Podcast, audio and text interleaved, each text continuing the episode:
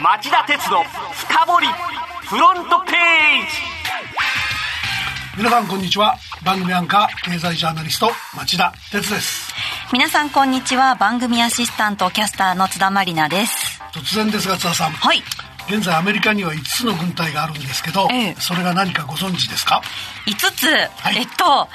陸軍、うん。海軍、うん。空軍、はい。あと海兵隊、ん。あともう一つですよね。何ですかね？あと一つは沿岸警備隊なんであ沿岸警備隊も軍隊なんですね。すなんですね。ででですよ、はいはい。近い将来もしかすると6番目の軍隊ができるかもしれません。えというと？月曜日にホワイトハウスで開かれた国家宇宙会議で、はい。トランプ大統領がペンタゴンに対しアメリカ軍6番目の軍となる宇宙軍の設立に必要な手続きを直ちに始めるよう命じたんです。宇宙軍なんかあの映画みたいですね。でしょ、はい。で、まあ、会議の場でトランプ大統領は宇宙軍の創設によって国家の安全保障と雇用創出による経済発展を促すって言ったんですよね。いや本当にトランプさんって安全保障と雇用創出お好きですよね。まあ、あの宇宙軍の概要とか実際の任務については明らかにしなかったようなんですが、はい。宇宙軍の創設にはアメリカ議会で関連法の承認を得る必要が出てきます。で議会の方は意見が割れているので実現の可能性はまだ未知数なんですけどねなんかこう宇宙なんですけど夢とロマンとはかけ離れたなんていうかこうきな臭い話ですねまあ、あの人が言うとそうなっちゃうんじゃないかなはい。さて、今週も町田さんが選んだ1週間の政治経済ニュースをランキング付けして、1位から順に時間の許す限りご紹介していきましょ町田鉄の深掘りフロントページはい、えー今日のトップニュースはこれですう。月曜、大阪北部で震度6弱の大地震。ガス、水道などインフラが広範囲で寸断され、経済活動の足かせに。大阪府北部で北部で月曜午前最大震度6弱を観測する強い地震がありましたこの地震で5人が死亡多数の怪我人が出ましたまた近畿一円で一時交通機関がストップし通勤通学の足を直撃したほかガスや水道といったインフラが広い範囲で寸断されており市民生活や経済活動への影響が長引く恐れがあります。あの、このニュース、関西出身の私も大変ショックを受けてるんですが、だよね、はい。あの気象庁によるとね今回の地震は内陸部で発生した直下型地震で今後の発生が懸念されている南海トラフ地震との関係はないと見られるというんですね。あのただ今回の地震によって明らかになった課題は都市インフラの老朽化対策の遅れですよね。はい。女の子がブロック塀の下敷きになったで死亡しちゃったっていうのが大きく伝えられてますけども、ええ大阪ではやっぱり古い耐震基準に沿って作られたブロック塀が多かったみたいだし、はいだから重要インフラの一つの水道管これがその高槻市とか吹田市で、えー破裂や漏水っていうのが目立ちましたよね。あの、大きな地震が発生するたびにインフラの問題っていうのは取り沙汰されてきましたよね。都市のインフラの維持ってとってもコストがかかるんですよね。ええ国土交通省の推計だと水道や治水のほか港湾や空港など含めた公共インフラの維持管理更新には2023年度で2013年度に比べて最大4割増しの5.1兆円が必要だっていうんですよね。はいやっぱりコストと安全性の両立っていう難題に取り組まなきゃいけないですね。そうですね。それでは2位のニュースは？EU が対アメリカ報復関税を22日から発動へ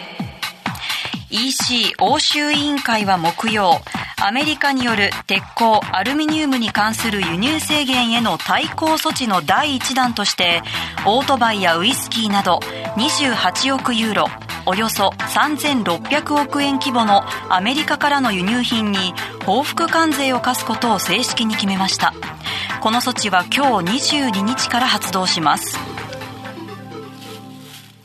あの、報復が報復を呼ぶ貿易戦争。ついに同盟関係のあるアメリカと EU の間でも勃発しましたか？EU はね、アメリカの鉄鋼アルミ輸入、アルミ輸入制限は WTO 世界貿易機関ルール違反だとして EU 向けの発動を自粛するように求めてきた。はい。しかしその、えートランプ政権が今月1日 EU からの鉄鋼とアルミにそれぞれ 25%10% の追加関税を発動したため即座に、えー報復関税実施の手続きに入っていた。はいで、ここへ来てその全ての EU 加盟国から賛同を得たので今回の報復措置の発動に踏み切ることにしたと言ってますね。あの、今回の EU の報復措置なんですけど、これ狙いはどこにありますかね？えっと、EU による報復関税の対象になるのは鉄鋼品だけではなくて、はい。WTO に通告した対象品リストを見ると、ええハーレー・ダビッドソンのオートバイとか、ケンタッキーなんかのバーボンウイスキーみたいな、そのトランプ大統領の出身母体である共和党の有料議員たちの選挙区の産品がずらりと並んでるんですね。はいこれ明らかにそのトランプ政権に揺さぶりかけようっていう意図が見えますよね。ああ、なるほど。あの、この EU による報復措置っていうのはまだまだ続くんでしょうか？続くと思います。あの、欧州委員会は22日から28億ユーロ程度の報復関税措置に続いて、アメリカの輸入制限が WT WTO ルール違反だと WTO が認定した後に実施できる第2弾の措置の品目リスト、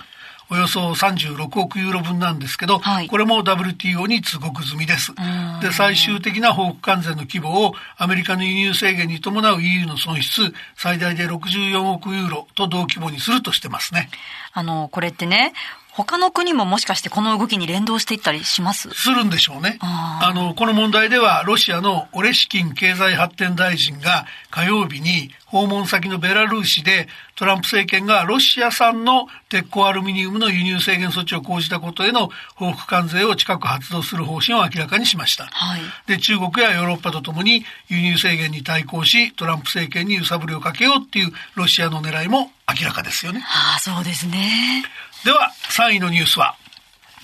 木曜、ニューヨークダウが8日続落を記録。木曜のアメリカ株式市場でダウ工業株30種平均は8日続落しました。終値は前日比196ドル安の24,461ドルで8日続落は昨年3月下旬以来1年3ヶ月ぶりのことです。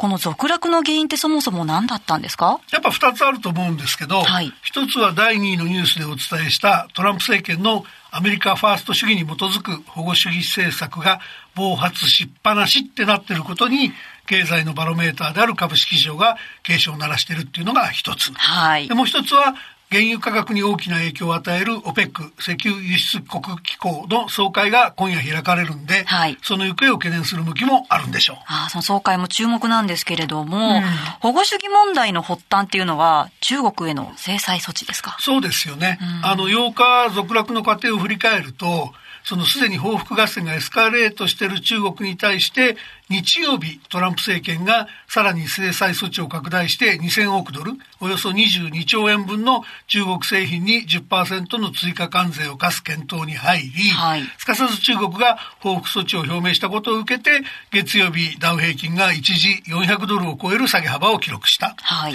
から火曜日、翌火曜日にはダウ平均が終値で昨年末水準を下回った。株価がこのようにじわじわ下げるっていうのは大変な事態ですよね。そうですよね。から一方でその中国株に至ってはこのところ2016年秋以来の低水準に沈んだままですよね。そうですね。あの、町田さんはこの問題どうご覧になりますか？あの、しつこいって言われるぐらいこの問題を毎週取り上げてきてるんですけども、そろそろアメリカの世論に真剣に考えてもらわないと、はい世界の経済や国際平和にとって取り返しのつかない事態になりかねないと思います。はい、そうですね。それでは4位のニュースは、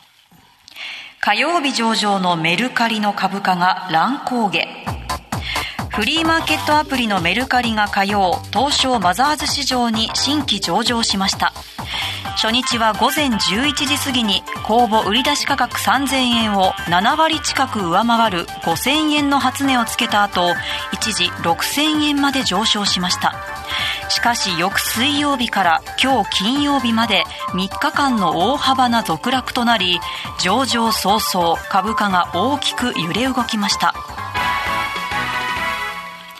あのこのメルカリ上場直前は期待する声大きかったように感じたんですけどメルカリは2013年2月の創業で、はい、中古品をスマホのアプリで簡単に売買できるフリマアプリが事業の核。はい、私も使ってます。ヤフーや楽天を抑えて国内最大手の地位にあることなどから、上場前には企業価値が10億ドル、およそ1100億円を超えるユニコーンじゃないか、まあ、加熱気味とも取れるような人気集めてましたよね。そうですね。あと、まあ、6月1日のこの番組で、メルカリに申告漏れがあったっていうニュースもお伝えしたんですけど、その影響もありますかね？あの、初値が高かったんで、あの時点で振り返る向きは少なかったんじゃないかと思うんだけど、はい、やっぱり大切な問題でね、はい、東京国税局から2015年6月期及び、えー、2016年6月期の2事業年度を対象にした税務調査で、申告漏れを指摘する公正通知書を受領したっていう話で、はい。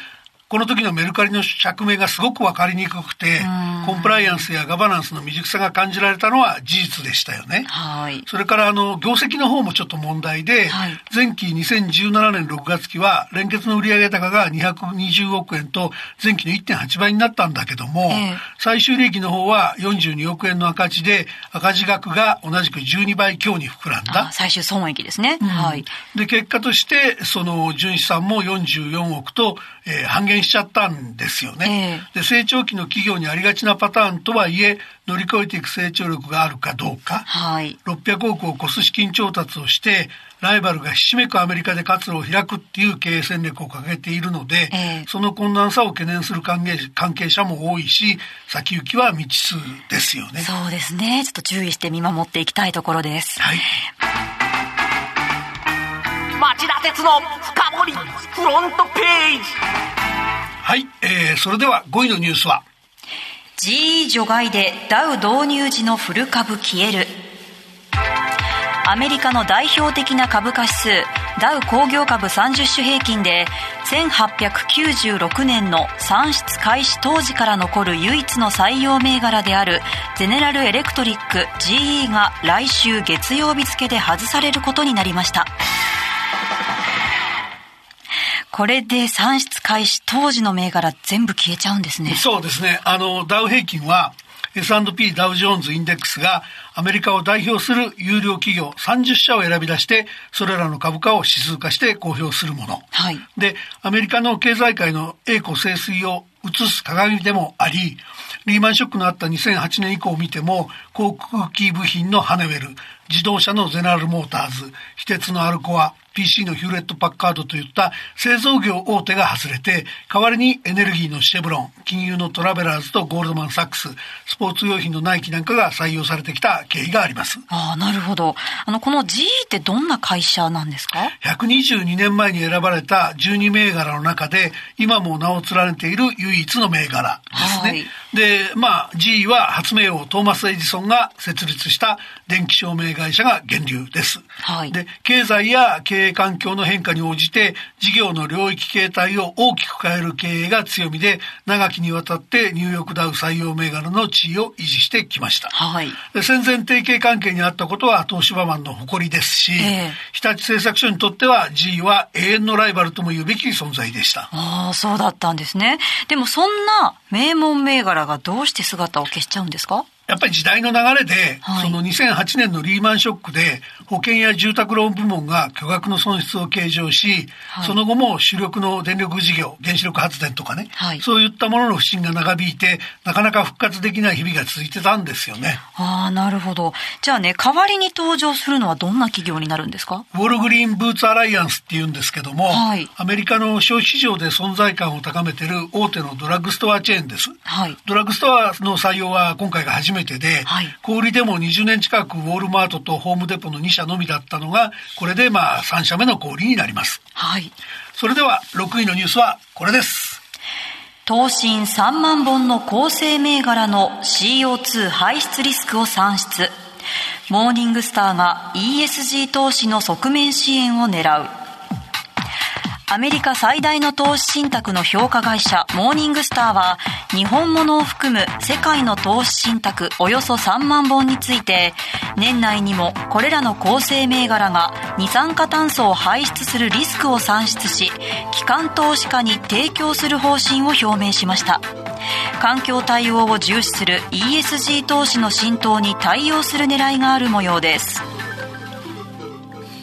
この ESG 投資ってどんなものなんでしょうか？えっと、ESG 投資は環境エンバイロメント、社会、えー、ソーシャル問題、はい、あるいは企業統治ガバナンスの3つに関する企業の取り組み姿勢を評価して、はい、それを投資基準に活用しようっていう投資手法ですね。なるほど。で、欧米の年金基金など大口投資家が中心になって、えー、世界の潮流を作りつつあります。はい、で、モーニングスターは投資が株式とか債券を組み入れる個々の企業銘柄について、はい、製造設備など温暖化ガスの排出リスクを算出して、その上で投資全体でどれぐらいのリスクがあるかを数値化して、機関投資家に提供するっていうんですね。はい、わかりました。町田さんすみません。ここで時間が来てしまいましたので、はいはい、ご紹介する予定だった7位以降のニュース教えていただけますでしょうか？はい、えー、7位は観光庁が違法民泊施設のサイト掲載を続けるエアビーに調査を要求、はい、あのインターネットを使った民泊の仲介で、はい、最大手のアメリカのエアビービー社が今月15日に施行された、えー、いわゆる民泊新法が禁じている違法施設へのサイトへの掲載を続けていることが木曜日に判明して、はい、えー、観光観光庁が事実関係の調査を求めたっていう話ですね。で8位は、えー、イギリスの議会が EU 離脱関連法案を可決。メイ首相が造反議員封じ込めに成功と、はい、これ可決できないとメイさんのその政権維持が危ぶまれてたんですがそう、ね,、いうことにはならなかったと。い。うことですね。はいから9位が、えー、IMF あの通貨危機に揺れるアルゼンチンに1.6兆円の支援融資、これも何度も取り上げてきてますけどアメリカやヨーロッパの利上げあるいは、えー、金融緩和策の終了で通貨危機になっているアルゼンチンの支援策がまあ出てきたって話ですね、はい、